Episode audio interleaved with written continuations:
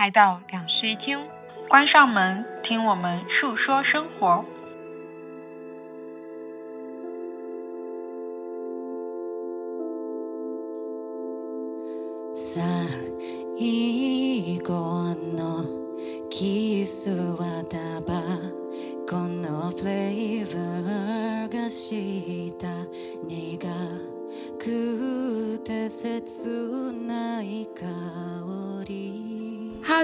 欢迎收听新期的两室一厅，我是陈一日，我是 Sunny。呃，这一期节目播出的时候应该是平安夜，祝大家圣诞节快乐！快乐。对，然后我们这一期是一个友谊特辑的特特辑，要来聊一聊关于友谊里面非常特别的一个板块，那就是暗恋。嗯。我觉得暗恋这个主题还蛮适合放在平安夜来分享的，也可能是因为我最近又在重温《请回答一九八八》，然后暗恋就是一九八八里面感情线非常重要的一个环节，感觉里面的所有人都在暗恋。嗯，我大学的时候有一部哦，是一本书，也是每年到了冬天的时候就会拿出来看的，就是我的暗恋天花板，那个《橘生淮南》。但这本书不是很夏日吗？就是关于那种毕业季啊什么的。暗恋这种情绪，我觉得只适合在冬天存在。就是夏天，它就是明恋的，就是那种热烈张扬的爱。夏天很张扬，对对对。其实我们从来没有想过说我们的友谊特辑可以聊暗恋，是因为我们有一个听友给了我们一个建议，说想要我们来征集一下暗恋投稿。其实是因为他自己想要投稿。对。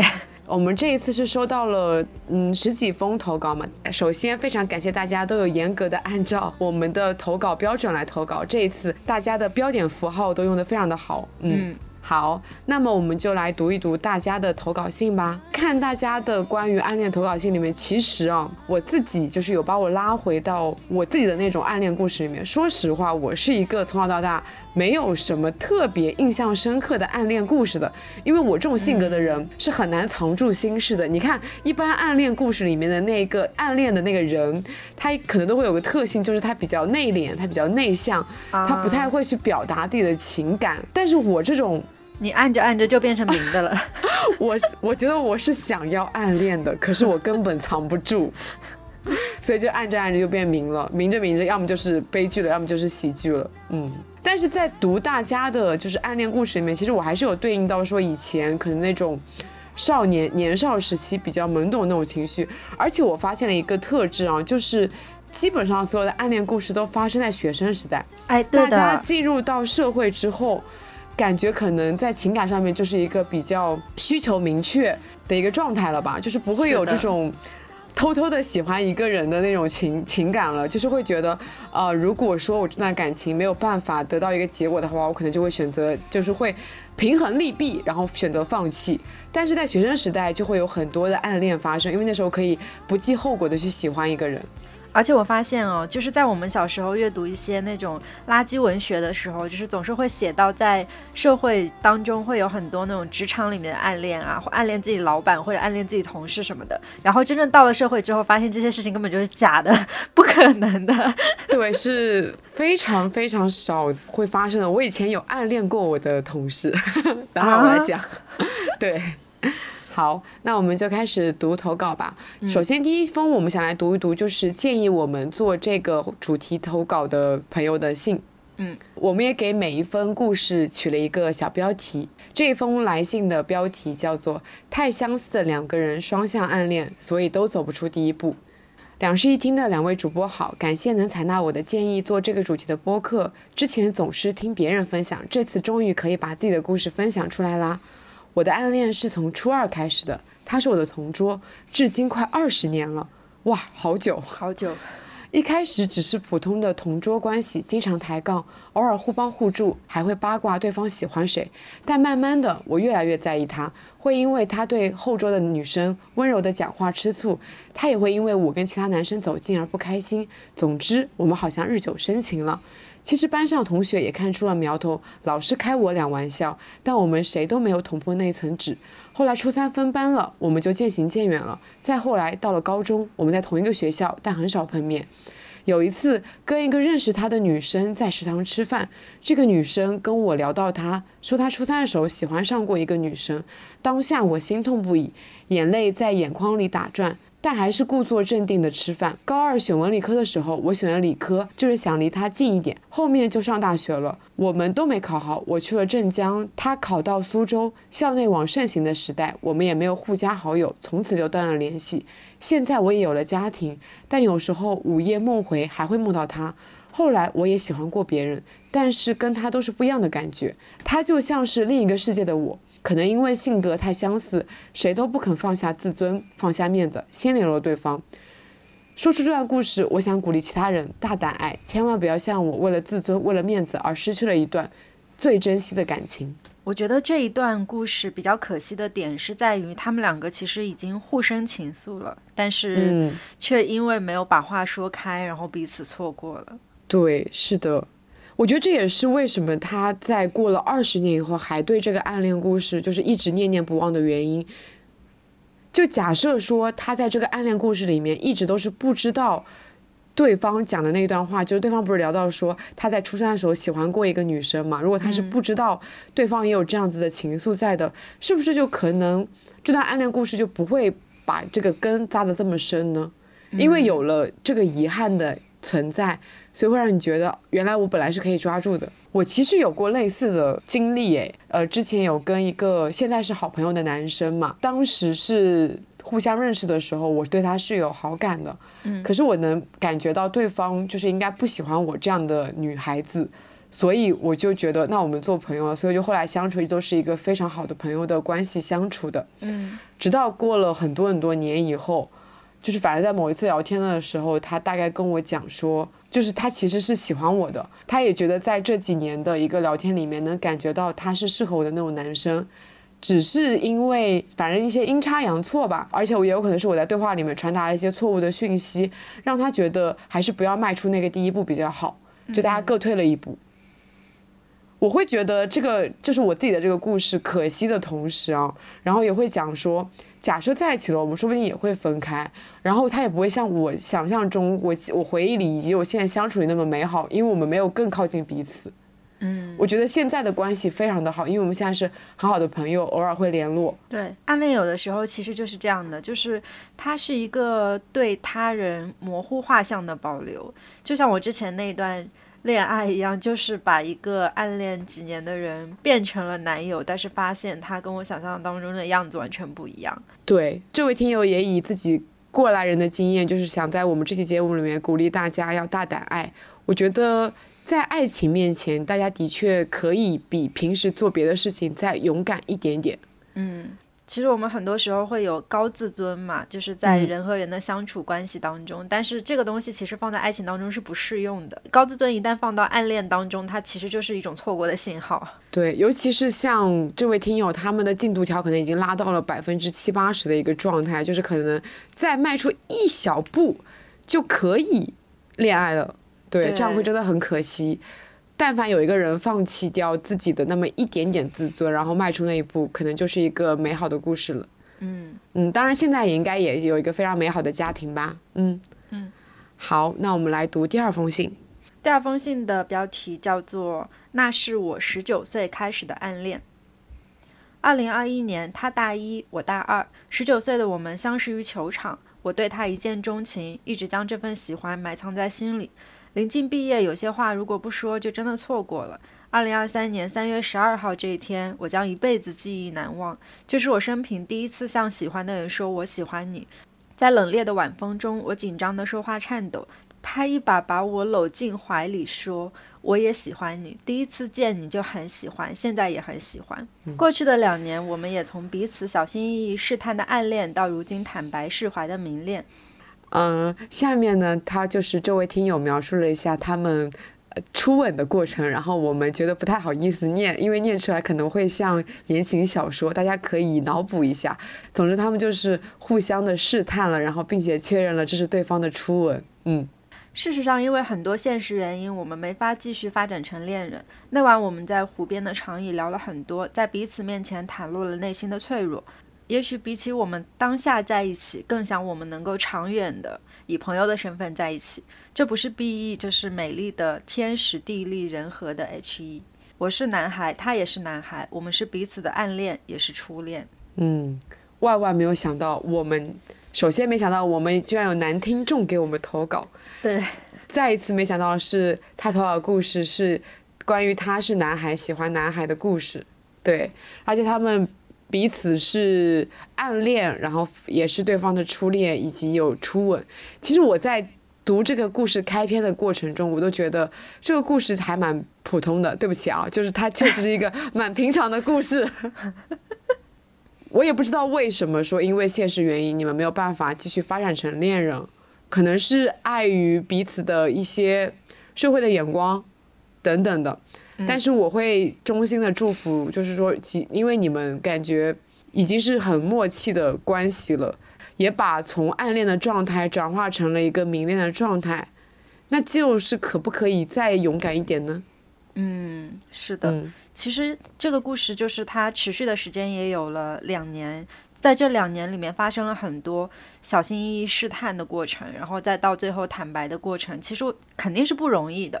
特别同性之间的爱情，我觉得在校园里面发生会有更多的阻碍，就是你不会确定说对方的性向，然后再加上他人的眼光之类的，就种种阻碍都发生了。但是在最后一刻还是聊明了，所以最后一段其实是会让我们觉得有点遗憾的。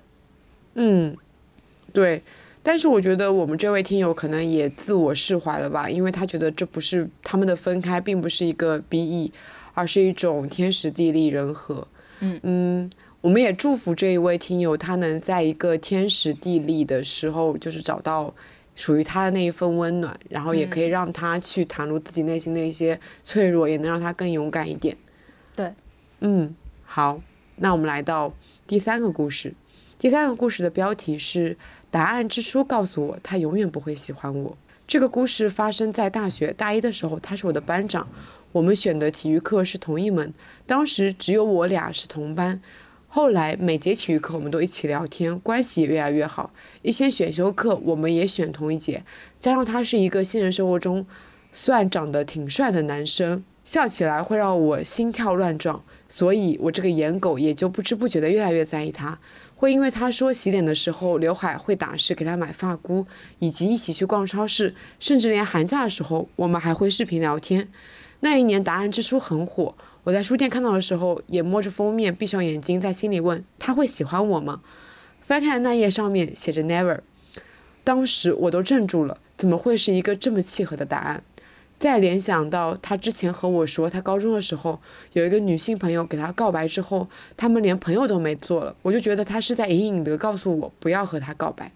于是，在那之后，为了能继续做朋友，我隐藏了自己的喜欢，并把 Never 那一页的照片设为了我和他的背景聊天框。后来他有了对象，我总在想，如果当初勇敢一点，在你身边的人会不会是我？首先，我想要告诉大家的是，不要迷信答案之书。哎，但是哦，就是人在那种嗯不确定的状态里面，的确会去迷信一些玄学的东西。就比如说，你记得我之前在逛买手店的时候，买了一副牌，一副占卜牌。嗯，那副占卜牌是可以算各种运势的，比如说像旅行啦、财运、爱情等等，还有可以算今天的运势。每当我内心有什么不确定的时候，比如说我要面对一段未知的旅行，我都会拿它出来算一算。然后当时我在这个店里面种草这副牌，就是因为跟我在一起的那个女生一边读说明书一边抽这副牌嘛，抽出来的答案非常非常的正中她内心的那个情况，嗯，你懂吗？太太准确了，所以我们两个就是立刻买了一人买了一副。所以其实大部分的情况就是，如果说，嗯，是这个答案它跟你内心本身所想的答案百分之八十是契合的，你就会觉得它很准。但事实上，就是我面对这种占卜、推算之类的，如果给到我一个非常差劲的那个答案，或者是差劲的推演的话，我会有一种逆反心理。就是我对答案之书这个事情有一个印象蛮深刻的事情，是我以前在工作的时候。要决定一件事情，也是做两个选择，一个 A 一个 B，然后纠结了很多天，那个选择都没有做下来，我就拿了我同事的答案之书随便翻，然后翻到的结果是两个选择都不好，然后我那时候逆反心就起来了，我就说我偏要做，于是我 A 和 B 就都走了，而且全部都走通了。哎，那我是在答案就是我刚刚讲那个占卜牌，他给到我一个比较积极的运势的时候，我会选择相信他；但他他但当他给到我一个比较消极的答案的时候，我会选择选择百分之二十的相信他吧，对吧？嗯嗯，就是因为自己会更加的去读心自己内心的那个答案。对，所以说其实这个故事里面的这位主角，他也是就是在翻答案之书之前，其实就已经自己给自己答案了。对，是的。啊，说到这里，我突然想到说，因为这期我们聊的是暗恋，所以我们就把所有的投稿来信都已经自动匿名了。嗯，毕竟是暗恋嘛，我们就是匿名一下。嗯，然后我觉得暗恋这件事情哦，其实最主要的纠结点和最主要让人心酸的点，就是你不会知道对方喜不喜欢你，就特别是没有摊到台面上的这种暗恋，就全部都是自己一个人心理活动的时候，你是很难去推断对方对你的行为举动到底是喜欢还是朋友的，就是那个界限是非常难以描述的。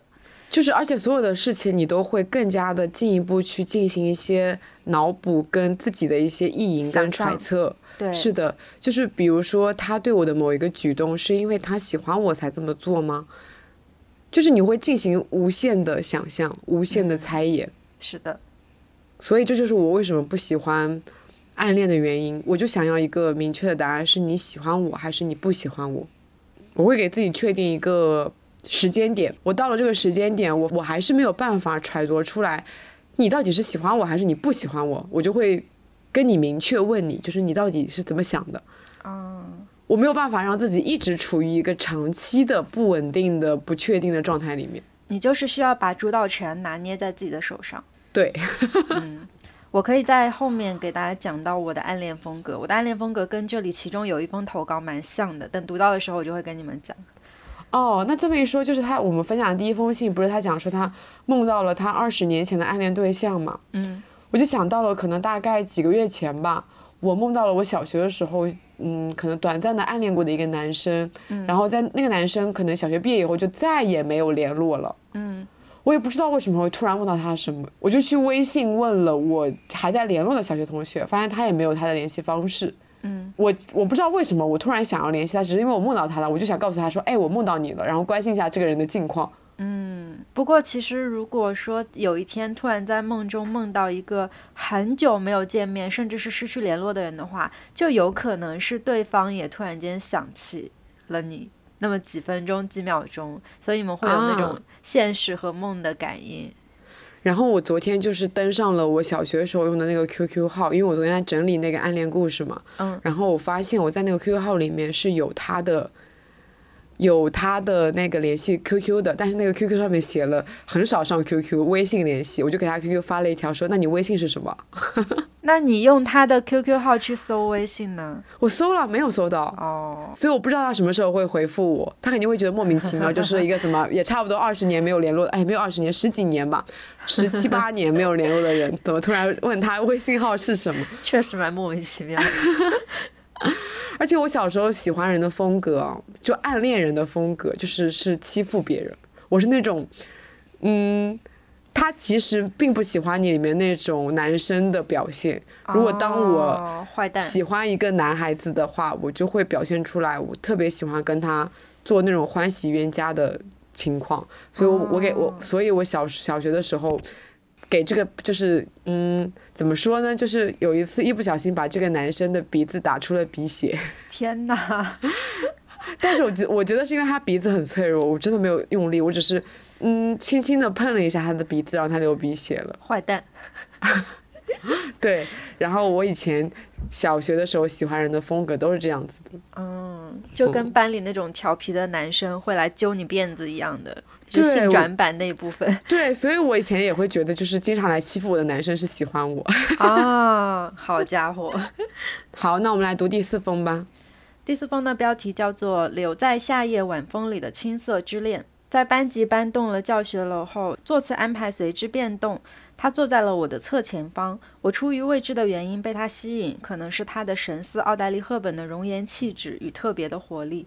我小心翼翼地试图接近他，并且得到了这样的机会。我们一起作为组合参加过校园歌手大赛，曲目都来自我们非常喜欢的 Taylor。我笨拙着弹着吉他，为他的歌声伴奏和伴唱。虽然止步于海选，但在树荫下的排练和舞台上的演出里，我隐约觉得自己把握住了我的青春与他的美好。我们曾一起探秘人去楼空又黑灯瞎火的教学楼。他害怕黑暗里的鬼怪，我就故作勇敢。分别之后，又听到他在校园的另一侧呼唤我，原来是需要我的陪伴，在黑夜里寻找自己的自行车。我后来常想，也许在那个时候，我应该握住他的手，给他一些勇气。我们也曾相约在咖啡馆学习，就算得上是我第一次约会。他关注着习题，而我无所适从地关注着他。那晚在书店前，他向我推荐了某部习题册，于是，在一种神秘的归属感驱使下，我开始钻研起课业。我从全班的倒数第一一跃成在某次联考中紧随他之后的第二名，好厉害！但他后面有解释说，只是昙花一现，对，就是打了一下鸡血，并没有一直 到第一、第二这样子。可惜，但也非常的厉害。嗯，这个故事的美好部分到此为止了。我从未向他表露过自己的心迹，但他应当多少有所体会。彼时的我幼稚又缺乏安全感，尽管我从未在感情上拥有过他，我却产生了一种占有欲。于是我的无端的不满逐渐积累，又由此引发了一些莫名的争吵，使得我们进入了敌对的状态。纵使双方有过和好的尝试，但最终再没有过交谈。一段青涩的心绪留在夏日的晚风、虫鸣和琴声里。嗯，这个故事的结局哦，让我想到了就是在很多暗恋里面会发生的一种状况，就是。没有资格生气，或者没有资格拥有占有欲。嗯嗯，因为在暗恋的过程当中，其实可能也会有暧昧的部分，就是会有朋友之上的那个部分，但是还是因为恋人未满，所以其实没有办法互相捆绑着去做很多事情。你也没有办法会因为他和别的异性去交往而感到生气，因为没有那个资格。所以好像大家很容易在这一部分出现矛盾，然后最后就无疾而终。嗯，就是你的情感已经到那儿了，就是你的情感已经到了一个热恋的程度，你自己的情感哦。对。可是你并没有一个热恋者的姿态去约束对方。嗯。这就是暗恋的无奈的地方。是的。我在读这封信的时候，其实有一个感慨，因为他讲到说，因为他成绩非常的好嘛，所以就是他也想要追随着那个女生，然后就是一路考到了第二名。我就感觉到暗恋是的确是可以给人一些。动力学习动力的，是的。我我没记错的话，在那个《橘生淮南》里面，就是男生跟女生，洛枳跟盛淮南好像都是学霸，然后他们一个是理科的第一，一个是文科的第一，对吧？没错。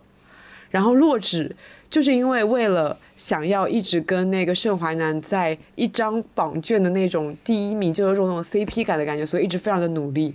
而且我印象没记错的话，他一直都会写那种优秀作文，就是为了能在盛淮南他们班里面就是读出来。对因为好像有一个优秀作文，就是是会全年级传阅，然后在那个班级里面被大家看见的。对，呃，洛枳其实一直成绩都很好，就是他无论到文理科成绩都很好，但是作文那一趴是非常暗恋的一趴，就是他很希望自己的作文能够作为优秀作文在全年级传阅。对，所以他每一次都会在一种很标准的格式上面去加一些自己的巧思，然后他就很希望盛淮南能够看到，但是事实上盛淮南根本不在意这些事情。是的，就是我觉得暗恋就是你自己做了非常非常多的努力，可是对方可能都会一点都不知道。是的，你也没有办法去跟对方阐述你到底为了喜欢他这件事情上面付出了多大的努力。但是最美好的事情就是。万一有一天真的在一起了，然后就可以跟对方提出说自己在暗恋的时候做了很多他不知道的巧思，然后两个人在针对这些事情，让对方很愧疚，小小的争吵，我觉得这个就很甜。其实就虽然说是一种争吵，但是很甜。嗯，对的。然后我们这位听友在这封信的后面也有补充说，在心理学上说这个结局是。焦虑型依恋的后果，指的就是他在情感上从未拥有过他，但却产生了一种占有欲。对，并且因为无端的不满逐渐增加，而产生了一些莫名其妙的争吵，使他们进入一种敌对的状态。嗯，对。然后他说，在此之前，他和他的初恋也是这样子不欢而散的。后来他付出了极大的努力，克服了自己的不安全和焦虑感。我还蛮好奇，怎么样才能克服这种不安全跟焦虑感呢？因为我觉得，呃，我只要离开一段亲密关系，我自己个人是觉得我是一个情感非常独立、非常饱满，并且不需要亲密关系的人。可是当我进入到一段亲密关系里面，甚至这个亲密关系还没有发展成恋人，只是我们在暧昧，我可能就已经会产生那种占有欲了。我觉得这种非常正常的情绪，只是可能不会有到嗯争吵的一步吧，只是你一定会产生那种占有欲啊。人是因为喜欢才会产生占有欲吧？对，我觉得在爱情当中的嫉妒之类的这种情感都是非常正常的，因为你喜欢眼前这个人，所以你想拥有他，也不是拥有他吧，就是想跟他在一起，所以就很正常。就大家不必说非要抽离出来去看自己这一部分情感，但是我觉得还是稍微要正视一点，就是不能说太过于把这个情感当回事儿，因为真的如果太。嫉妒或者太怎么样，就是拥有那种负面情绪的话，对方也一定感受得到。我觉得最良性的关系是彼此非常的信任跟坦诚。然后当我对你展露出那些占有欲的时候，你可以欣然的接受，并以一种值得下的姿态来安抚我，这样子才可能让这种焦虑啊、这种占有欲啊，会有得到一些缓解。就是不是说这个东西不是说你自己努力就够了的，对方如果说一直是一个能让你缺乏安全感的状态，其实也蛮危险的，你也很难克服。嗯，对。不过如果要这样做的话，就会把暗恋变成明恋哦。啊，好的，反正就是不管怎么样，不管是暗恋还是明恋，大家都不要因为自己在感情里面产生的那种占有欲而对自己过分的指责。对，只要有情感的发生，只要你在意对方，就一定会有一些偏颇的情感出现的。嗯，偏颇的情绪出现的。好，那来读下一封。下一封是暗恋是一个人的事。我是一个很没有安全感的人，所以记忆中我总在暗恋。每到新环境，我都会选定一个人作为我的暗恋对象，以此来增强我的安全感。当然，这归结于我的怯懦、纠结以及不够强大。如今我足够强大的面对一切，所以不再需要借助其他人带给我什么了。我的暗恋都来得莫名其妙。印象最深刻的暗恋。由于他的一句话，我们讨论在不会游泳的情况下会不会去救溺水的人这个问题时，他毫不犹豫地去选择了去救，无论他真心与否。这一刻，我好像喜欢上他了。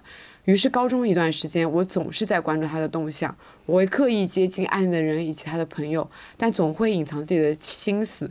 有一天，他突然和同班女生恋爱了，我努力断掉了这段暗恋，毕竟暗恋是一个人的事情。毕业后，他突然通过匿名来跟我告白，我猜出了他。并质问：如果他一直喜欢我，为什么当时还会跟那个女生在一起？我明白了，他的感情并不是非谁不可，也没有我的那么纯粹。前几天我在朋友圈刷到了他的最新消息，我大喜过望，他已经变成了一个大腹便便的中年男人。尽管我们还都是二十多岁的年龄，庆幸当时的暗恋只是暗恋，庆幸我的暗恋只是阶段性的。在这个读信中。我有几点比较惊讶，我没有想到的是，居然每到一个新的环境，都会选定一个人来作为我的暗恋对象。这件这个操作是我没想到的，没想到就是选择一个人来暗恋是可以增强在新环境里面的安全感的。然后其次是你的暗恋确实来的蛮莫名其妙的，就是 crush 的来的非常的突然。其次是恭喜你，就是你越来越好，但是对方已经大腹便便了。好。这个结尾真的很有趣。我刚才有讲到说，就是这些投稿里面有一种情况跟我的情况是有一点类似的。其实我跟这个情况有点类似，但是呢，我不是因为增强安全感而选定一个人作为我的暗恋对象，我是因为需要一点激励，所以我会在每一个环境当中选择一个人作为我的暗暗恋对象，由此激励自己好好学习。你那个不叫暗恋吧？你那个叫找学习目标吧？我是这样子的，就是。我从小到大是一个不太喜欢上学的人，就是上学一直以来对于我来说是一件很困难的事情。首先，因为起床很困难，然后呢，再加上学校里面又非常的累，然后每天还有大量的作业要做，就是现代教育给到我们的这种压力，让我觉得在学校是一个很难放松的状态。就算是有朋友，我也很不喜欢上学，这是我打心底讨厌的。但是在我应该差不多从初中以后，我就发现了一件事情，就是只要我喜欢上班里的有一个男生，上学这件事情就变得轻而易举。哦，就是我每天早上我会想着说，我今天可以见到他，所以我就要去上学。哎，我有段故事也差不多，嗯，那个时候是我明明不需要报补习班，但是为了见到他，我跟他报了同一个补习班，并且我每天给他带早饭。我总之呢，就是在以前的这样一个整个学习状态当中，是需要有这么一个人来做我的激励对象的。然后我在初中、高中也都顺利，就是在每一个待过的环境里面，至少都拥有一个暗恋对象。然后这个暗恋对象就是我上学的动力。然后呢，等到高中的时候，我暗恋的同学一般都是成绩更好的那些男生，所以我就会努力学习。啊，就是人会有慕强心理嘛，你肯定会，你当时喜欢那个男生，要么就是图他长得好，要么就是图他学习好。对。然后就会想着说自己也要去追赶他，然后自己也会拥有一个好的成绩，所以那个时候就会去放弃一些娱乐行为，比如说打游戏什么之类的，就真的是努力学习。然后包括的是高中的时候，我甚至还喜欢过我们一个老师，然后就因为喜欢那个老师，导致我的数学成绩特别特别好。就总之会有类似于这样的事情发生。所以在看到这一封投稿的时候，我就猛然间 回想起了很多过去的事情。嗯，我有说过，我是一个不喜欢留。嗯，就是前任联系方式的人嘛。嗯，我几乎会删掉我所有的前任的联系方式，是因为我不希望看到他们过得越来越好。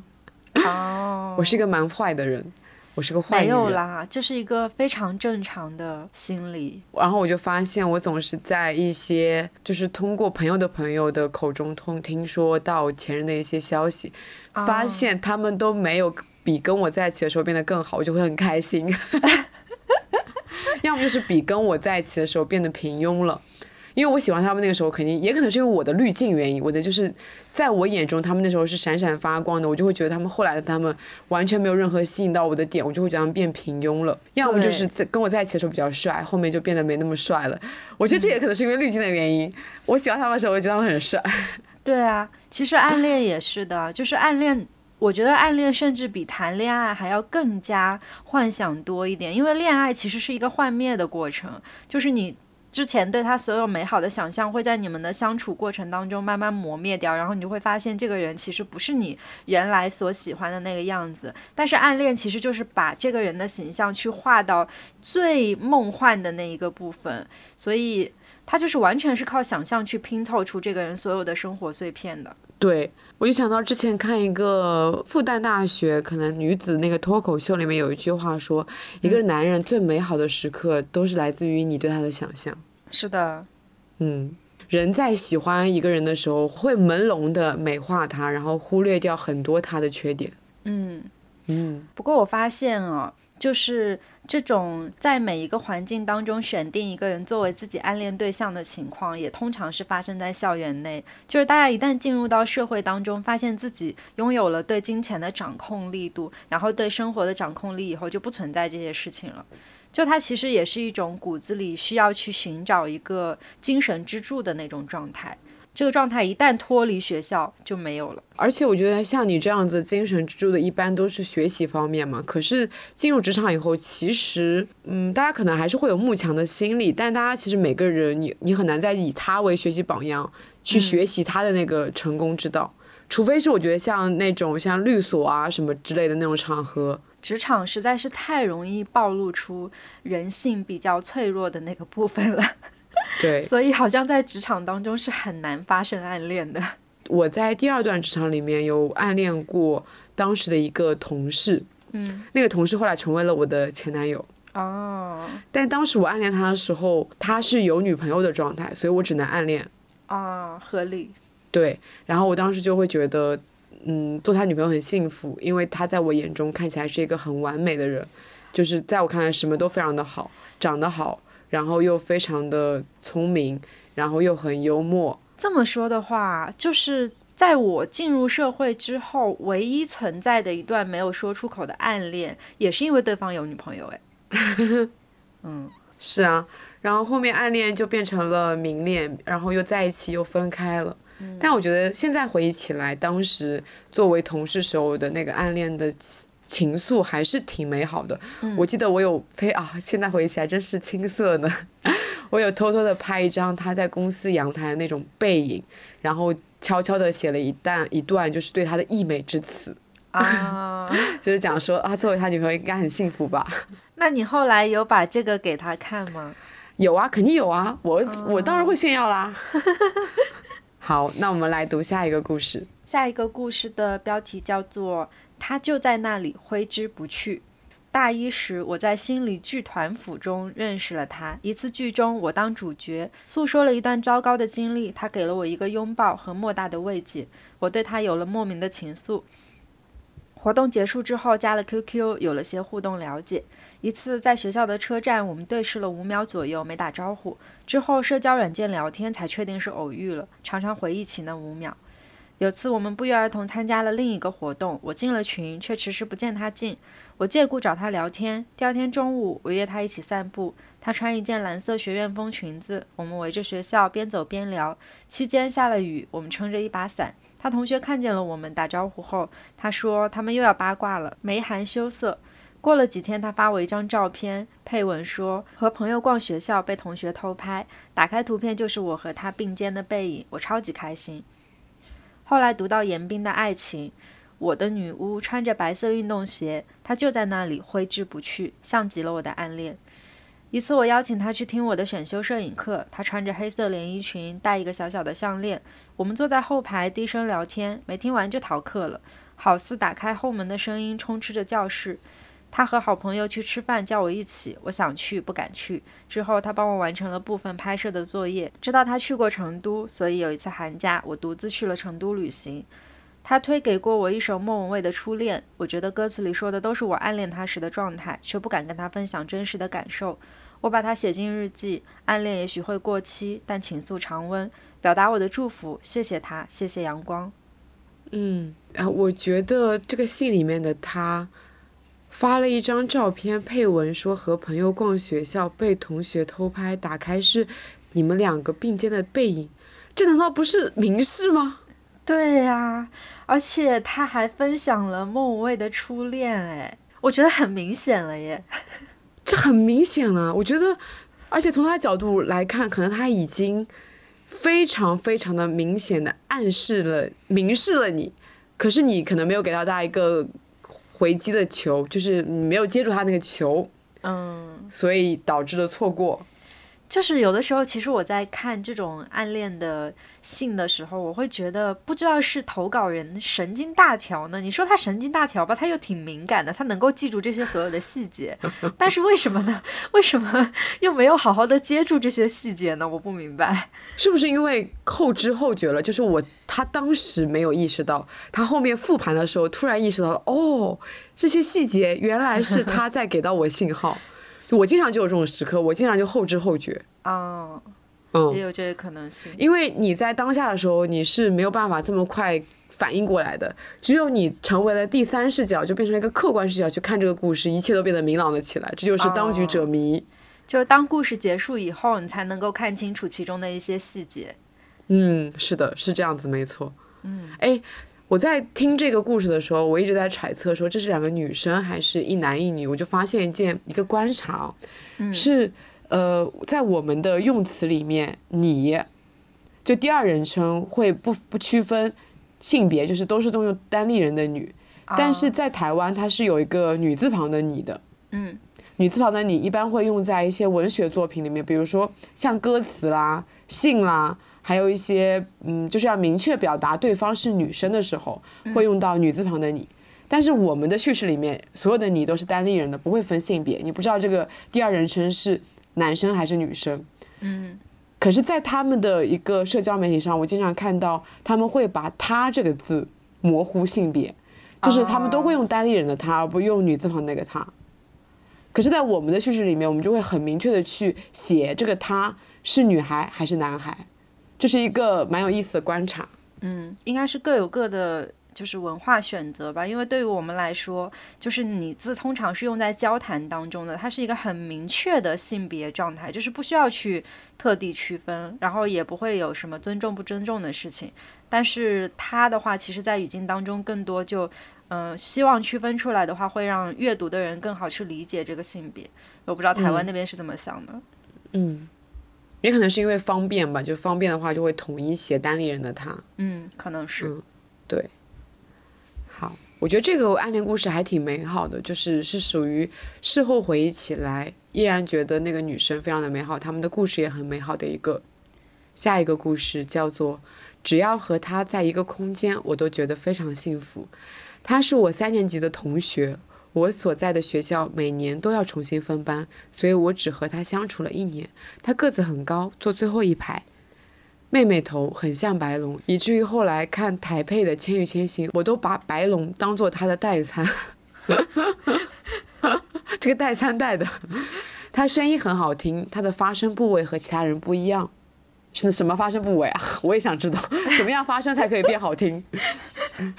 Sorry，我再也没有听过他那样的声音。每次语文课读课文，老师都会把他最长的段落分给他。我沉浸在他的声音里，听不到读了些什么，只感到内心无限的愉悦与满足。他学习很好，一直处于年班级前几，班上的女生都喜欢和他玩。课间，所有女生下课一起做风雨雷电的游戏，他担任主持人的角色。班级里没有小群体，大家一起玩，这是我求学生涯中再未见过的景象。我想这是因为有他，只要和他在一个空间，我都觉得非常的幸福。不知道是不是因为喜欢他，这么多年我从未喜欢过任何人。我想我是喜欢他的，我好想见到他。小学毕业，我和他不同班，没有留下任何联系方式。硬要和他联系的话，通过同学的同学应该也能联系到，但是我不敢。可能是因为现在自己过得没有很好吧，也可能担心他变成我不喜欢的样子。我喜欢的可能只是幻想中的他。读完了还有点伤感呢。我发现我们今天的投稿，男生投的挺多的耶。是诶，这么一说，就是我们不是很确定说对方是男生投稿还是女生投稿，但是故事里面基本上那个他都是女孩子的他。对。也不知道在我漫长的求学生涯里面有没有男生暗恋过我，并且在多年以后向电台投出这样一封信呢？我觉得这个故事哦，其实就还蛮青梅竹马暗恋那种故事的，就是小的时候留下了一种非常美好的印象，以至于这个印象一直持续在自己的整个成长过程里面挥之不去，然后就把它当成了一个白月光一样的存在。嗯，那你会觉得这样子的白月光是？不再联络比较好，还是联络比较好？我有一个，就是在我大学毕业之后，突然间来联系我的初中同学，然后那位同学给到我的一个让我完全意想不到的点，就是他说他以前喜欢过我，是因为当时我在学校里面做那个广播电台，然后那个时候他觉得我声音很好听，然后每天中午不是要去广播电台，这样的故事就不会发生在我身上。每天中午不是要去念稿啊，然后要去嗯，就是主持之类的嘛。然后他就经常会在这种时刻里面，就是一个人默默的坐在教室里面听我讲话。天哪，我的妈呀，好痴情啊！突然跟我袒露了这个这个心思，然后在当时他就还跟我开玩笑说：“说起来你也说了白月光呢。”哇，我应该没有是谁的白月光吧？嗯，就总之我觉得。就是其实传达来说是一种很美好的感情，以至于那个时候我在那个当下会觉得好美好，就是有一种很开心的感觉。就是作为当事人，我会觉得很开心。所以你在提这个问题的时候，我就会想到以当事人的视角来说，我是希望大家都能把自己曾经藏着的一份很美好的感情分享出去的，它不会是一个负担，就它会是一种。增添色彩的那种回忆，就是会，嗯，以另外一个视角去参与了你曾经的一段青春。因为如果他不跟我袒露的话，我是不知道以前在我的那一段时间里面还平行着发生了一件那样的事情。就是在知道以后，又会觉得回忆更加丰满了起来。嗯，而且我觉得，如果说他现在发展的更好了，他接受到你这段故事，他会抱着一种感恩的心态。对，如果说他现在生活里面有那么一点不是很顺利的话，当你给他分享了你的情愫、你的情感，可能会给到他一点点生活的力量。嗯嗯，然后说不定，我觉得这件事情是一个相对的吧，就是他可能也会反馈给你一个，就是他年少时候印象里的你是什么样子的，嗯也可能会给到你现在的你一点点力量，因为你说你现在自己过得没有很好。哎，不过啊，他这因为我把这个标题取做，只要和他在一个空间，我都觉得非常的幸福。我觉得是真的，暗恋这种情绪，就是我们不需要，我们甚至不需要发生任何的接触，眼神接触、肢体接触，然后语言，只要在一个空间里面，我都会觉得很幸福。因为我以前就是呃暗恋过一个小学的时候暗恋过一个男生，然后最开始的时候，因为我们是每周日的补课补我，因为我们是每周日的补习，然后才会见面嘛，嗯。所以我就非常非常期待的每周日的补习。啊。但是我们是大家都在上课嘛，然后我们也不是做同桌这样子的关系，所以我们仅有可能发生的关系就是我们在同一个空间里面上课。嗯，可是就是因为这样子的联络，我就会因为那个补课而觉得变得幸福。嗯，是的。嗯我在高中的时候，就是当时有过喜欢一个成绩很好的男生嘛，然后通过努力让自己的成绩就是达到了也是班上可能前十名的状态，然后发现有一次考试的成绩，我的名字和他的名字并排排在那里，我们两个分数一模一样的时候，我觉得好幸福啊！我这辈子就没什么喜欢过成绩很好的男生。我我发现我们两个还蛮容易喜欢上别人的，哎，是的，嗯都成为了我们的素材，懂吧？很好。懂。那些那些被我们喜欢过的男生，虽然都没有跟我们发生什么太多的关系，但是都成为了我们播客里的素材。嗯 嗯，好，下一个故事。下一个故事的标题是“他的出现成为了我的故事”。这个他是一个男他，终于是一位女生的投稿了。该如何描述他呢？还是有些难。时隔多年，我依旧认为他配得上这世间一切顶顶好的词。只不过昔日我总是持以仰望姿态，而今已能平静地与其面对面喝杯茶，谈谈一些小事吧。第一次上编导课迟到了，因为着实感到愧疚。在之后的每一天都会提前半小时到，他比我还要早。每天早上在我踏进教室，都会对我浅笑一下，说一声早上好。那会儿我还比较腼腆，甚至连回应这种极其日常的问候都心跳如擂鼓。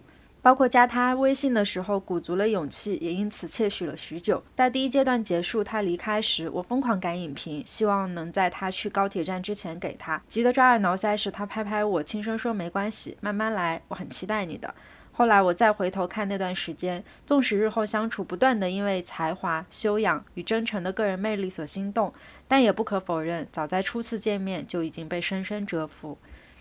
说是暗恋，但年纪轻轻的我并不能够隐瞒自己的情绪，给他带来了困扰，也伤害了身边的朋友。整件事情看上去极其荒谬。有意思的是，在作为编导生第一天被要求即兴故事编讲时，我怎么也想不明白，如此平淡的人生有什么可以作为素材的地方。他告诉我说这是不可能的，每个人都有故事。如他所言，遇见他之后，确实多了许多戏剧的情节。听多了他的故事，也逐渐学会了讲故事。他的出现也成为了我的故事。于他而言，我也是。那些年很流行匿名小纸条，他的留言是：“能认识你很开心。”在那一刻，巨大的抱歉与释然涌上心头。他那样敏感细腻的人，怎么会觉察不出我的那些小动作呢？可仍然不会因为认识那样糟糕的我而不悦。在那些自卑的年岁里，认识这样的人是我最最骄傲的事情。最后一次聊天以他说“回头见”收尾，虽然再未见过，也没能达成年少所愿，却是现在的我觉得很不错的结局。因为遇见他，因为遇见很棒的朋友们，我现在也有了很多非常有趣的经历，应该是变得更好了。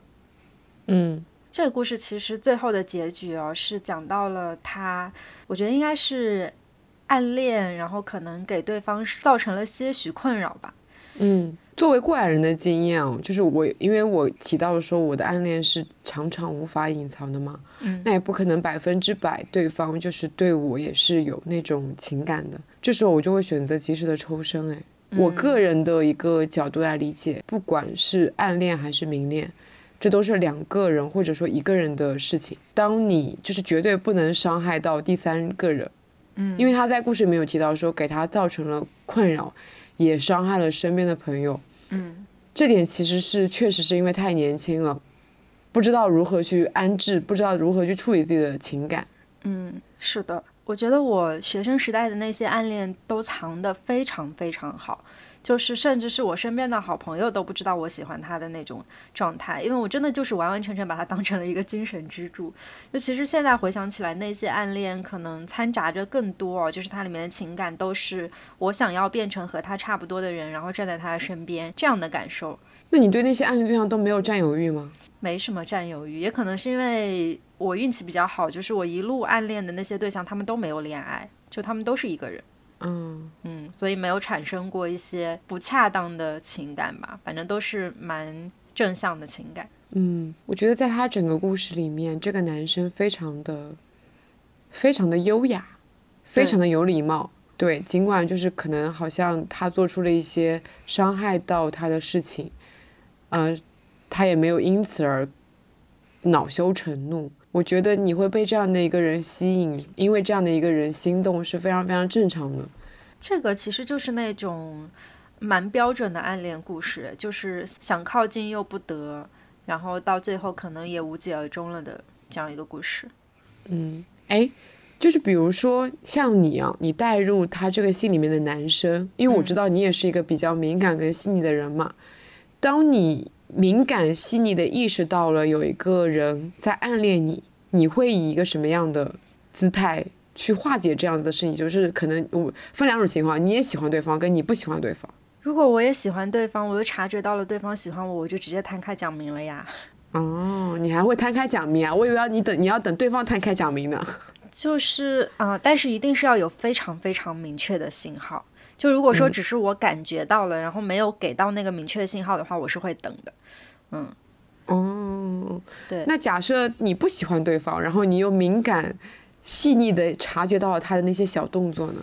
嗯，有发生过类似于这样的事情，就是我之前在一个团体当中参加一个活动的时候，因为那个活动持续时间还蛮久的，然后我当时察觉到有一个男生可能对我有点意思，因为他确实找我聊天的频率超过了一般朋友聊天的频率，然后我就，但是他又没有非常明显，因为跟我聊的确实都是一些正事儿，就是一些活动相关的那些事情，所以我觉得可能是我在多想，然后到后来就是有一次。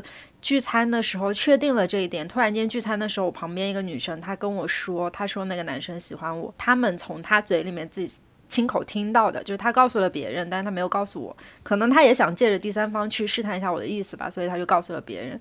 然后我的处理方式就是后来在一个局上面和大家所有人袒露，我已经有喜欢的男孩子了，但是并不在这个群体里。哦，对，你是向大家就是包括他袒露吗？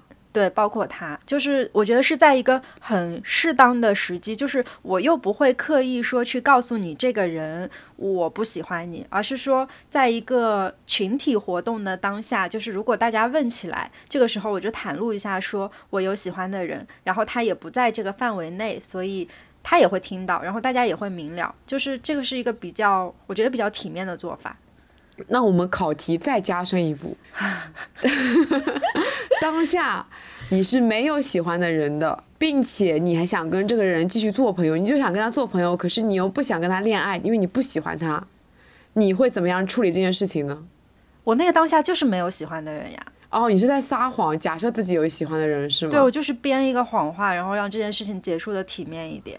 而且我觉得以这样的话去表明的话。我们就还有当朋友的余地哦，学会了。对我跟你讲，我在今天读暗恋故事的时候，我突然发现哦，我真的从来没有意识到谁暗恋过我。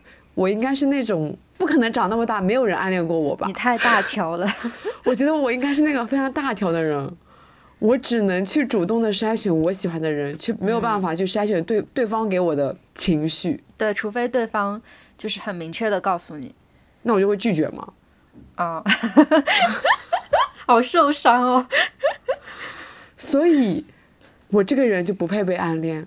哎，我想到了之前，有我们有一次对话嘛，然后那对话里面有聊到，我们有个朋友，她是直女，她剪了一个发型以后，整个人显得很英气十足。嗯，然后我们中间那个群体里面有一个 T，就在那边评价他说：“你现在这样子是非常你在蕾丝圈里面是非常非常受欢迎的类型，就是那种姐姐，就是姐姐侄女，我不知道怎么形容这样的一个词，反正有可能就是非常受欢迎的类型。”嗯，所以我就喜欢他的人会非常多。然后我这次就作作死的问了一句说：“那我呢？我觉得好像从来没有女孩子喜欢过我。”然后我们那个朋友情商非常的高，他说。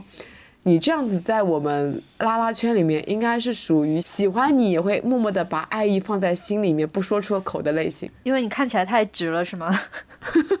我不仅看起来直，我还看起来神经大条，意识不到对方的情绪。确实，更何况是女生的话，你就会更加意识不到。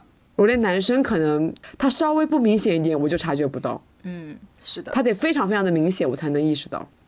所以我就是那种需要在感情里面非常明确对方到底是什么样一个态度的人，嗯，对他得非常明确，我才能知道我下一步要干什么。然后我觉得这封信有一个非常好的结果，就是可能你有过一段非常自卑的时光，但因为你在那个时光里面遇到了一个这样子闪闪发光的人，并且那个闪闪发光的人给到你了很大的鼓励，让你走出了那种对自己的自卑，因为你知道自己也是在别人眼中也是闪闪发光的人。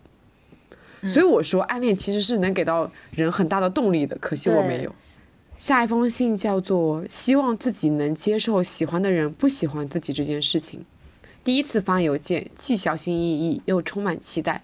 初中暑假，我们上同一个辅导班，当时他坐在我旁边，从侧脸看，他长得很好看，虽然鼻梁不是非常高，但是五官在他脸上就是很好看。学校因为一些原因，上初二的时候没有分班，具体什么原因我也不记得了。本来我们班是在他班级的隔壁，但是由于老师不够，我们班就被安排到了第二层楼。我总是会在周围的朋友中不经意的记忆他的名字，想知道他的很多事情。我经常会借着很多原因，比如说和朋友一起去他所在的班级借书，实则就是想去看他。就这样暗恋了长达一年，等到了初三的时候。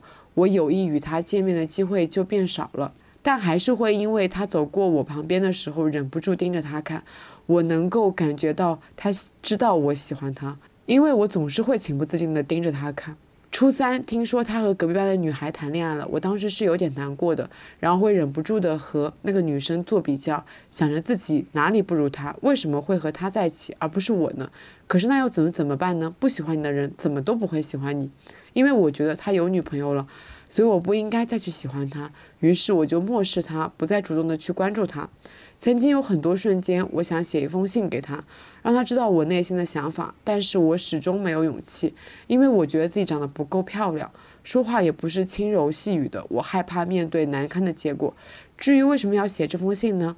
我想大概是因为想借助这个机会来说一下尘封在自己内心的心里话，希望有人知道我的暗恋故事，也希望我能接受喜欢的人不喜欢我这件事。我发现大家很多暗恋故事都会以自己的自卑告终，哎，就是会觉得对自己不满意，所以好像没有办法和他袒露心声。我小时候也是啊，就是我小学的时候。最就小学那段阶段是我最多暗恋的阶段，因为我觉得那时候我可能对自己有一些外貌上的自卑，嗯，对，然后再加上我的性格又是，你知道吗？就是现在可能大家都会羡慕这种活泼开朗，在家长眼里是那种非常优秀的小孩，但其实小时候我会因为羡慕那些白白净净，然后很文静的女孩，就是我想要成为那样子的女孩，我我会想要成为一个内敛的女孩，嗯。因为我觉得那样子女孩会更受欢迎啊。作为一个内敛的女孩，我觉得你们这样的女孩会更受欢迎。真的吗？你可是你不觉得小学的时候那些男生都会，因为男生也比较调皮嘛，他们都会更加喜欢一个讲话轻声细语的，然后白白净净的文静的女孩吗？没有哎，在我的视角里，他们就会更喜欢那些活泼开朗的女孩。而且，那你不觉得那种？嗯，小说啊、电视剧里面描述的那种白月光，也都是白白净净，然后比较文静的女孩吗？啊，白月光是的，肯定不是我这种大大咧咧，就是这种活泼咋咋呼呼的女孩吧？但这个是文艺作品当中的表述嘛？文艺作品一定会有一些就是想象的加成，现实生活当中就是比较内敛，然后就是比较不太讲话的女生。说实话，就是我觉得在没有接触的情况下是很难。被喜欢的，因为我觉得其实就是我们两个视角有差异，就是你作为一个活泼开朗的女生，我作为一个文静内敛的女生，我们两个都会觉得对方会受到更多的喜欢。那我们就在这里向听友们发起提问，就最好是男生听友来回答一下哈。男生听友来回答一下，你们在小时候是更加会喜欢文静内敛的女孩，还是会更加喜欢活泼开朗的女孩？嗯嗯，好的，就是分别就是喜欢我还是喜欢桑尼？坐等一个答案。对，本来那时候我就觉得，就他们喜欢那样的女孩，但我成为不了那样的女孩。哦，那我也会觉得他们喜欢开朗的女孩，我成为不了。哎，就是每个人都会活在一个羡慕别人的视角里。是的，然后他就这这个这封信里面有讲到说，因为喜欢他，所以会经常在人群里面有意无意的提到他，然后也会哎有意无意的出现在那个人的面前。我就想到说，我以前小学的时候，经常就是每一次路过我喜欢那个男生的班的时候，那时候是扎马尾的嘛，嗯我就会把我的马尾狠狠的 甩起来，狠狠的甩起来。我之所以想起这件事情，是因为前阵子跟大仔一起去清迈嘛，然后我们想拍一张照片的时候，大仔跟我说：“你会不会甩马尾啊？就是你把头发甩起来。”我发现我已经不会甩马尾这件事情了，可是小学的时候我是会的。哦，我现在还会的。我现在已经不会甩马尾了，我只有甩头了。现在小学的时候怎么甩啊？我现在已经甩不起来了马尾。我觉得在人群当中刻意提到他的名字这件事情就很暗恋，因为我以前在暗恋的时候也是会，就是在共同朋友面前假装不经意的云淡风轻的提起这个人的名字，其实就是很想要从他人的言语当中知道一些片面的信息。对，但是你又会告诫自己说，你绝对不能提到太多，因为你提到太多，大家可能就会调侃说：“哎，你是不是喜欢他？”。对，哎，暗恋真是一个非常需要讲究平衡的事情。哎，就是一个人的兵荒马乱。嗯，你要藏，但你要录。嗯，好，那我们下一封信。嗯，下一封信的标题是“对暗恋的一场漫长的告别”。这真的是一封信，就是这是这么多投稿里面唯一一个以信的形式来投稿的。对，所以他是以第二人称来写的。对这位投稿的听友叫做胡图图不糊涂，小弟你好呀，不知道再次看到我的来信会不会害怕到颤抖？为什么害怕到颤抖啊？我不理解。我其实读到这一句话的时候，在想说，你到底给人家造成了什么阴影？你是欺负他了还是怎么？嗯，我很抱歉，高中时对你狂热的爱慕对你的生活造成影响。时隔今年，再次回忆起高中对你的举措，又爱又恨，真的是热烈又疯狂。哇，我已经从这短短几句话当中感受到了你的热烈又疯狂。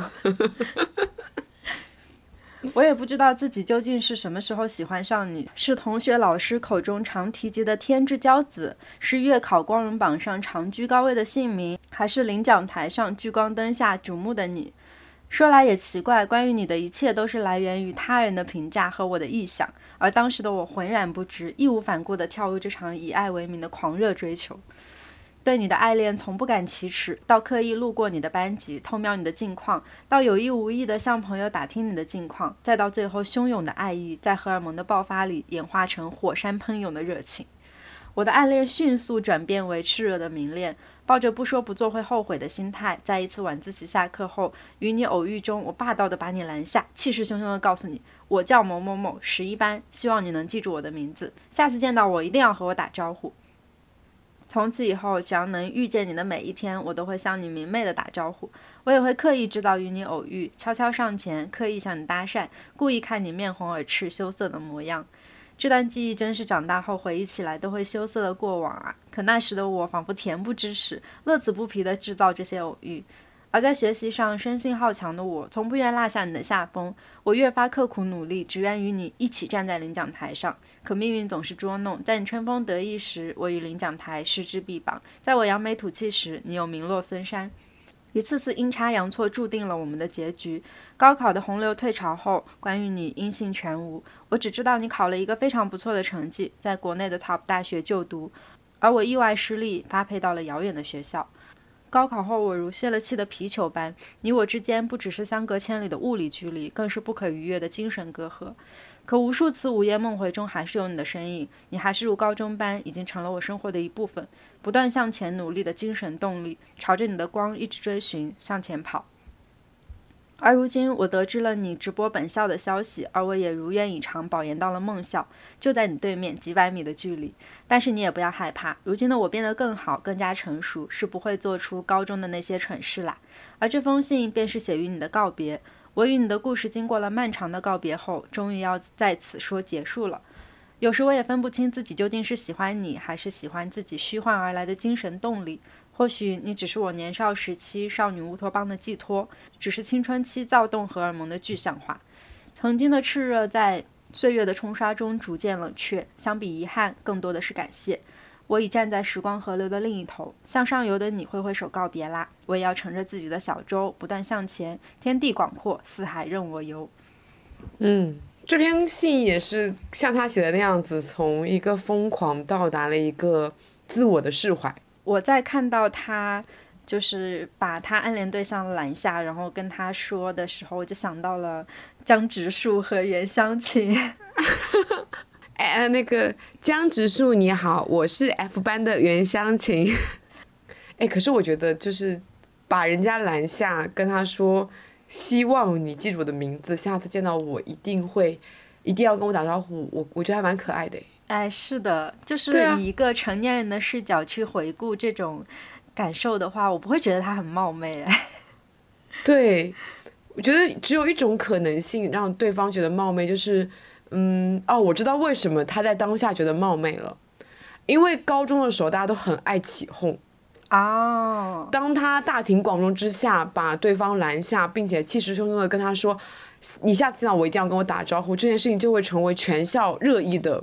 一个点话题对八卦，对，而且大家那时候圈子是以校为单位的，一个班的八卦就会可能会在一个年级里面传播，嗯，所以可能就给对方造成了困扰，就是可能对方的朋友每次见到他就会跟他调侃说：“哎呦，听说啊，那个谁喜欢你。”哎。就像是在《最好的我们》里面，陆星河喜欢耿耿的那个状态是一样的，就是全校都会去调侃耿耿，但实际上，作为耿耿来说，他是一个非常尴尬的当事人。嗯，是的。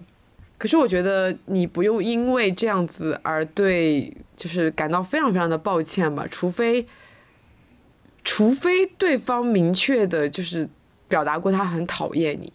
嗯。嗯。对。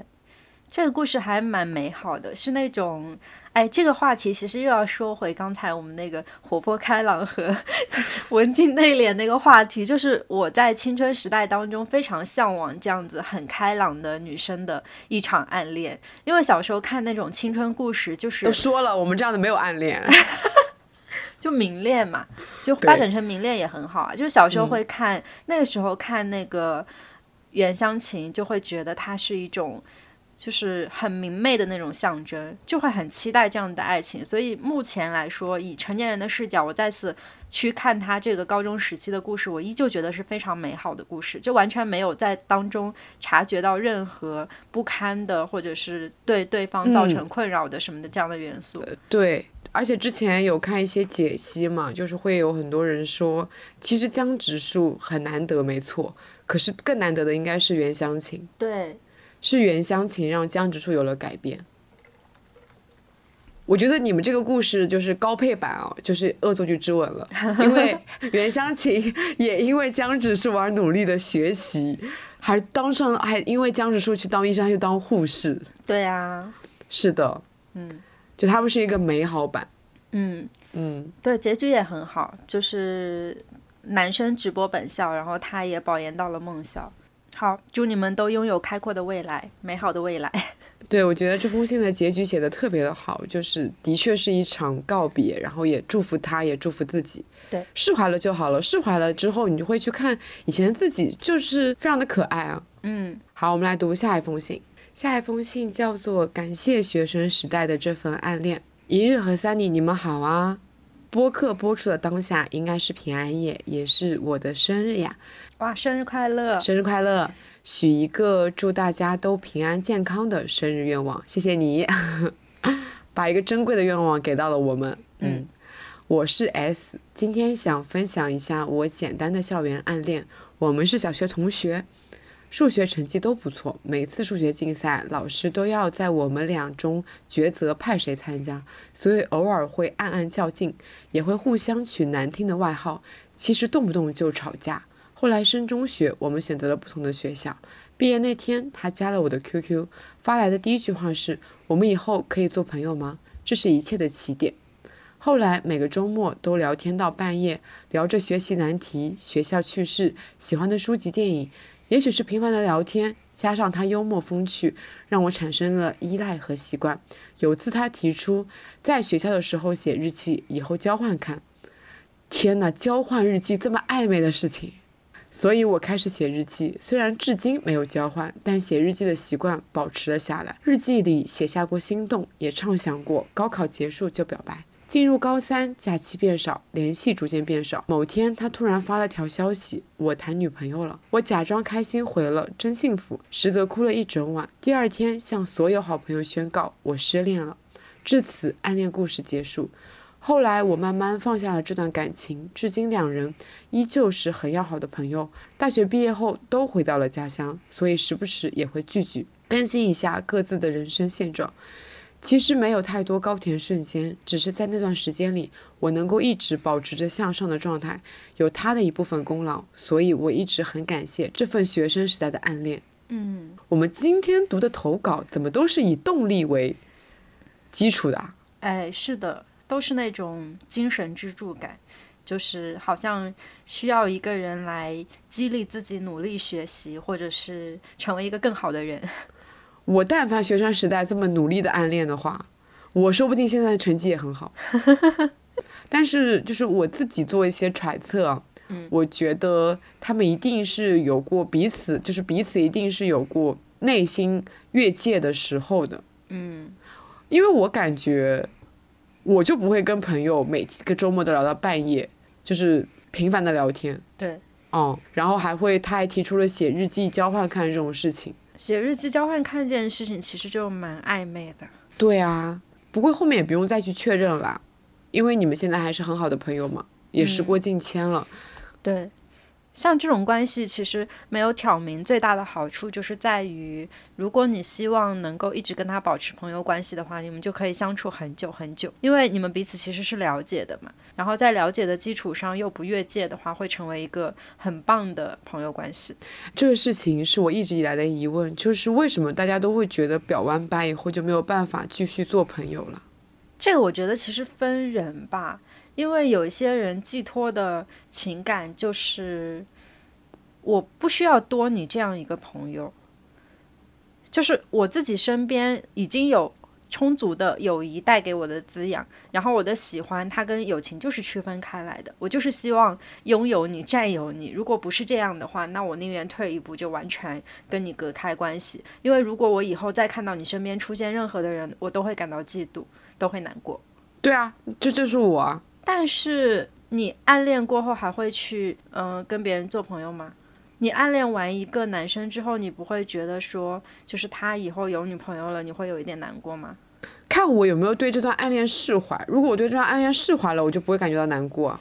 那其实，在告白失败的那个当下，都是没有办法释怀的，所以大家会尽可能的去切割开。所以我还是蛮能理解，就是告白过后不当朋友这个事情的。对哦，我明白你的意思了，因为我带入了一些不一样的视角。就比如说，我是那个对方跟我表白了以后，我拒绝了对方。哦。我拒绝了对方以后，如果对方想要继续跟我做朋友，我是可以非常大方的接受这件事情的。嗯，这个这个分成不同的情况，就是比如说害怕那个人是害怕那个人，一般都是那个告白那个人是不是会比较害怕？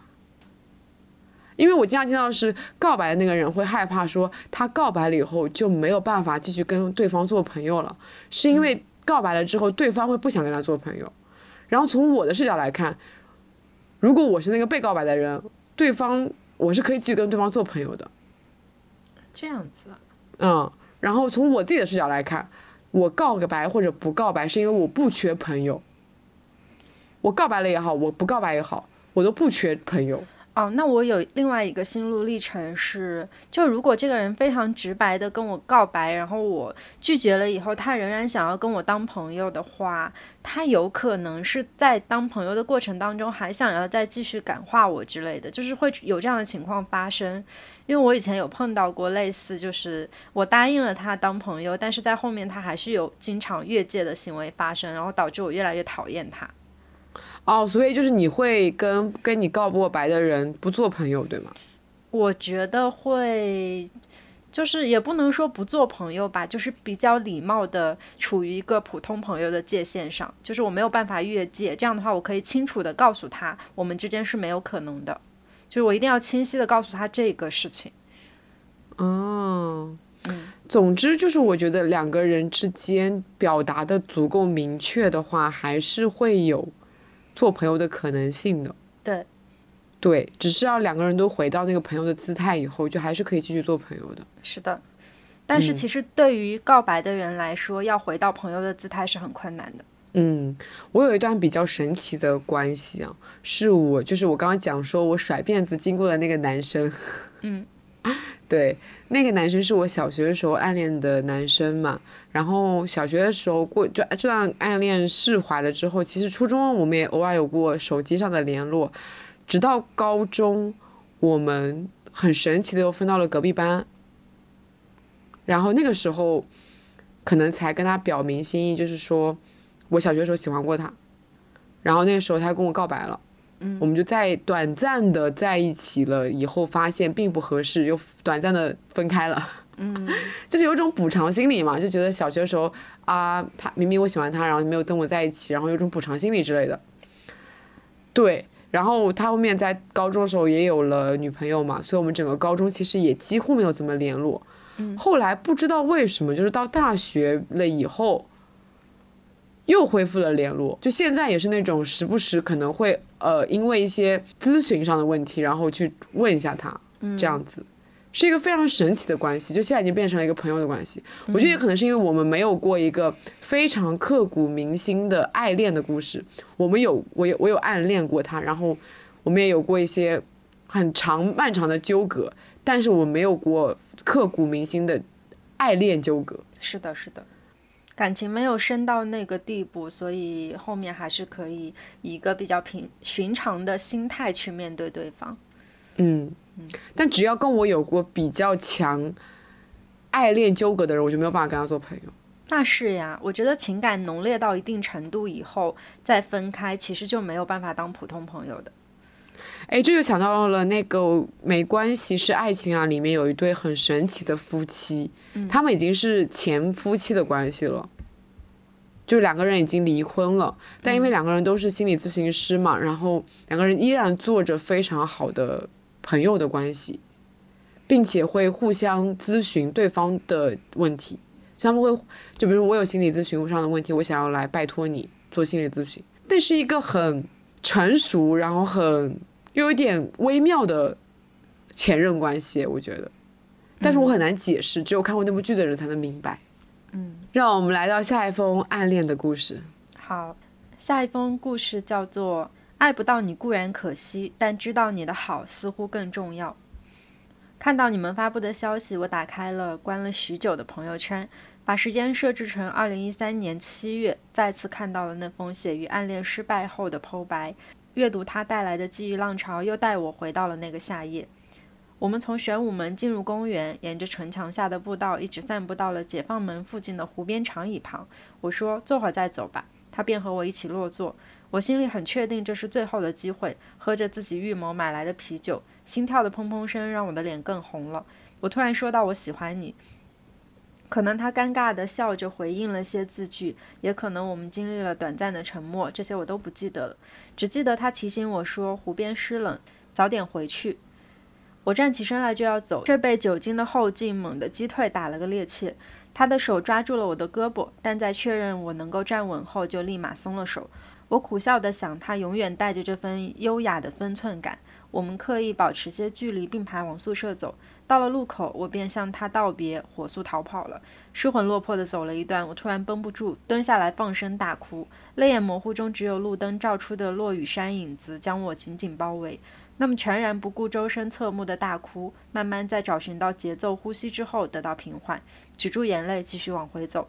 快进校门的时候，自我感觉的天线被触发，身体回转，然而什么也没有。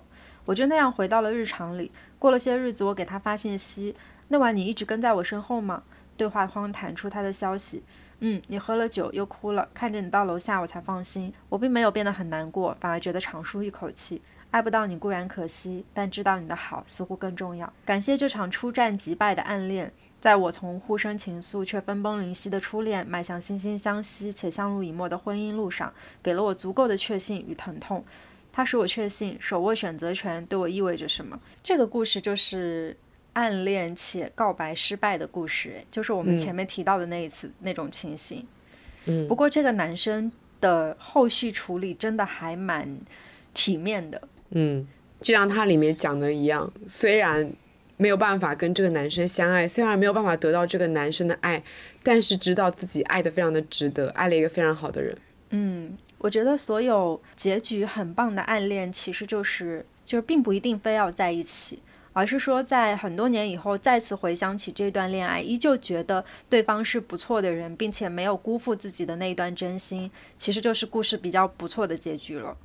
我们觉得故事不错，原因是因为我们觉得自己的那一段青春非常的值得。嗯，是的，嗯，就是喜欢你的那个我，其实比那一段喜欢要更加值得怀念一些。对，不过这个暗恋的故事居然是在将近十年前，哎，嗯，是哇，因为现在读他的文字，依然会觉得有一种非常深刻和有场景的感觉，很细节。对，是的。我觉得，所以想必当时的情感浓度应该应该会更加的强烈一点。嗯，很刻骨铭心吧？有很多，我感觉真的是非常细微的回忆都还刻在脑海中的。对，嗯，就是时隔十年再去看那段故事，再去读自己那一份剖白，是不是会有很多不一样的情感呢？嗯，所以我觉得我还蛮喜欢那种当下的情感浓度最高时候的一些记录的。对。因为时过境迁以后，你再回头去看，你会觉得啊，原来我曾经这么张扬的喜欢过，曾经这么饱满的去喜欢过一个人。嗯，尤其是现在这个年代，大家都觉得爱不动的时候 真的，就有的时候回看自己很过往的时候写的东西，尽管说会有一点羞耻，但是依旧会觉得还蛮美好的，就是在自己生命当中出现过那种爱意很汹涌的时刻。嗯。那我们来读下一封信。他在我心里永远特殊，永远高悬。我们是高中同学，我喜欢他三年，却只说过寥寥几句话。毕业离校前，全班拍集体照，我鼓起勇气站在他旁边，最终拍了快九张照片，每一张我都在他旁边，每一张我的头都偏向他。我哭得伤心，因为我觉得我太懦弱了。高中三年没有和他找机会多说几句话，没有和他成为朋友。他可能只有在看相册时才想得起，哦，他是我的同学。所以我用尽最大勇气写了封信给他。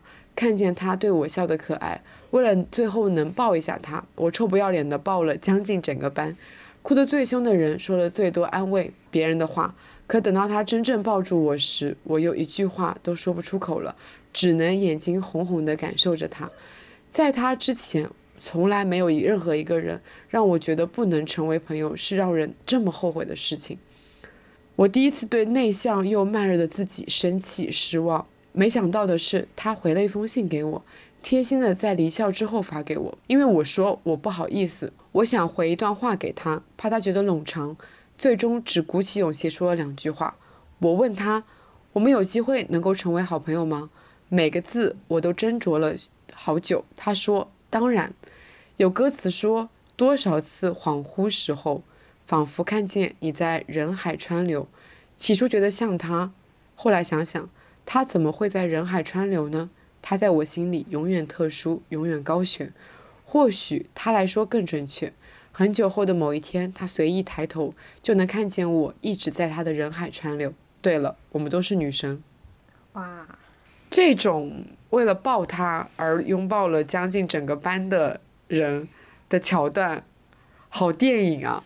啊，嗯，我跟你讲哦，就是我大学时候暗恋的那个男生，就是后来跟我有过一段恋爱的那个男生，当时也发生过一个我心里面比较波澜的一个时刻，就是那时候我们两个是一个社团的嘛，然后当时那个社团可以去上海参加一个华东地区的比赛，然后。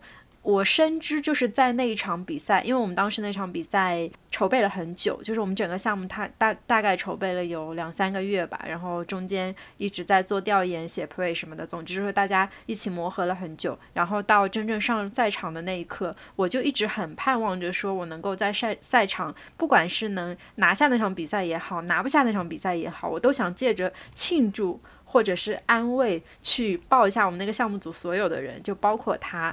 但是，就这件事情的结局是他因为有事没有去参加上海的那个比赛。天哪，我觉得好可惜。哎，我想到了，嗯，很古早的一个关于暗恋的故事的电影，就是《初恋这件小事》。啊，是的。里面那个小水真的是一个非常典型的暗恋故事。她因为喜欢学长，所以一步步变得更加的漂亮。更加的瞩目，嗯，对，然后也因为喜欢学长，然后就是去靠近学长身边的人，只是为了更靠近学长一点。也是因为喜欢学长，所以在毕业的那一天，就是好像就是也是那种要所有人在身上签字啊之类的。嗯嗯，就是一个非常典型的暗恋故事。在直到他的暗恋即将就是可能都要释怀的时候，他才收到了。学长的那个厚厚的拍摄他的一个影集，啊，那这封影集里面，就是学长才透露出来，其实一直以来，学长的眼神都是追随着他的，不管他是普通的还是闪亮的，他其实都一直喜欢着小水。嗯，哇，那个真的是我非常爱的电影，我看了好多遍，太美好。因为在这部电影里面，我觉得所有的。都得到了一种圆满的感觉，就是暗恋有了一个很好的收尾，然后女孩子变得更加的漂亮，而且她在变漂亮的过程中，其实不是说完完全全的是为了那个男生，而是她自己也在这种变漂的过程中变得越来越独立，然后越来越自信。嗯，是的，对，就真的是个非常美好的故事。那么我们就进入最后一个故事吧。最后一个故事叫《永远保存着他十八岁阳光明媚的样子》。首先，我鼓励大家勇敢表达自己的爱意，说不定暗恋就会变成明恋，Happy Ending。我先说，我为什么会喜欢他，是讲物理题发亮会笑的眼睛，是帮我把书箱搬到新座位，是他一直很优秀，永远不会太差，是他有自己独到的见解，是他与人相处的那份融洽，让我忍不住想加入。我们相识在高三，最后我和他表白在一起，但没过多久就分开了。这件事过去了很久，无疾而终的分开也是有遗憾的。不知道他现在怎么样了，但是在我这里永远保存着他十八岁阳光明媚的样子。最后都祝大家能得偿所愿，愿爱无忧。嗯，这封信也很适合作为今天的结尾，因为我们聊了这么多的暗恋故事嘛，就会觉得其实蛮多都还挺可惜的。这就好像我。最近不是又在重温《一九八八》一样吗？我觉得《一九八八》里面有一个一直过去就已经快十年了，大家还在讨论的事情，就是到底是选阿泽还是选郑焕。现虽然在现实生活中，郑焕跟德善的那两位演员在一起，然后又分开了。嗯。然后在故事里面，德善是跟阿泽在一起的。对。然后我是从头到尾都是非常坚定的。择善党哦，我是狗焕党。天哪，我我不喜欢狗焕的原因是因为他的暗恋故事从头到尾只感动了他自己。哦，嗯，但我还是会被那种就是在暗恋当中默默的做的很多小事所打动到，就是因为是站在上帝视角去看那样一个故事，所以我就会带入一种他人的视角去。感受那种遗憾和可惜，所以我会更愿意站在一个不圆满的那个方向上面去，希望他们能够圆满。就是在《一九八》里面有一段很经典的台词嘛，就是他说错过的不是红绿灯，而是他数不清的犹豫。嗯，我觉得这句话是非常非常准确的概括了我们今天很多的暗恋的故事。是的，对，就是因为那些犹豫，让然后你把对方或者说你把自己推得更加的远了，让那些有可能可以再进一步就变成明恋，变成一段美好恋爱的故事，变成了一段永远的暗恋。嗯，我们站在第三视角看整部剧的时候，会发现他真的有非常多次机会是可以向对方、向德善表明自己的心意的。像比如说，像跟他说你不要去参加联谊，都已经话说到这种程度了，就是啊，那不应该，对吧？哎然后拿着那个军官戒指，终于不，那时候已经释怀了啦，啊，就拿那个军官戒指，然后终于以开玩笑的姿态向德善表明了自己的心意。在冬天重温《一九八八》，就是对暗恋这个叙事有了一个更深的 了解。冬天其实就很适合暗恋啊，我觉得冬天就是一个非常适合把自己的情绪埋藏起来，就跟这种寒冷的季节一样，埋藏在心底，然后去温暖自己，然后去对抗寒冷的那种感觉。而且有一种淡淡的忧伤在，对，嗯，也会因为对方的出现，觉得好像没那么寒冷了，就是会多了一点温暖。嗯，是的，嗯，那如果说大家有什么想要跟我们分享的暗恋故事，也欢迎在评论区与我们分享吧。我们也祝大家在这个冬天都能找到那个可以温暖你的人，出现那些可以温暖你的故事。我在最后讲一个我在平安夜结束的暗恋作为结尾好了。哦，你还有这么切题的故事啊？我之前在我的单口里面有分享过，但是我应该没有在两室一厅讲过这个。嗯，就是我高中时代，当时喜欢我坐在后桌的一个男生，然后嗯，和他就是以一个非常正常的普通同学关系去相处的这样一个状态。但是因为是前后桌嘛，所以联系会比其他的同学要相对紧密一点。就他经常会来问我题啊什么之类的，就是会有这种连接。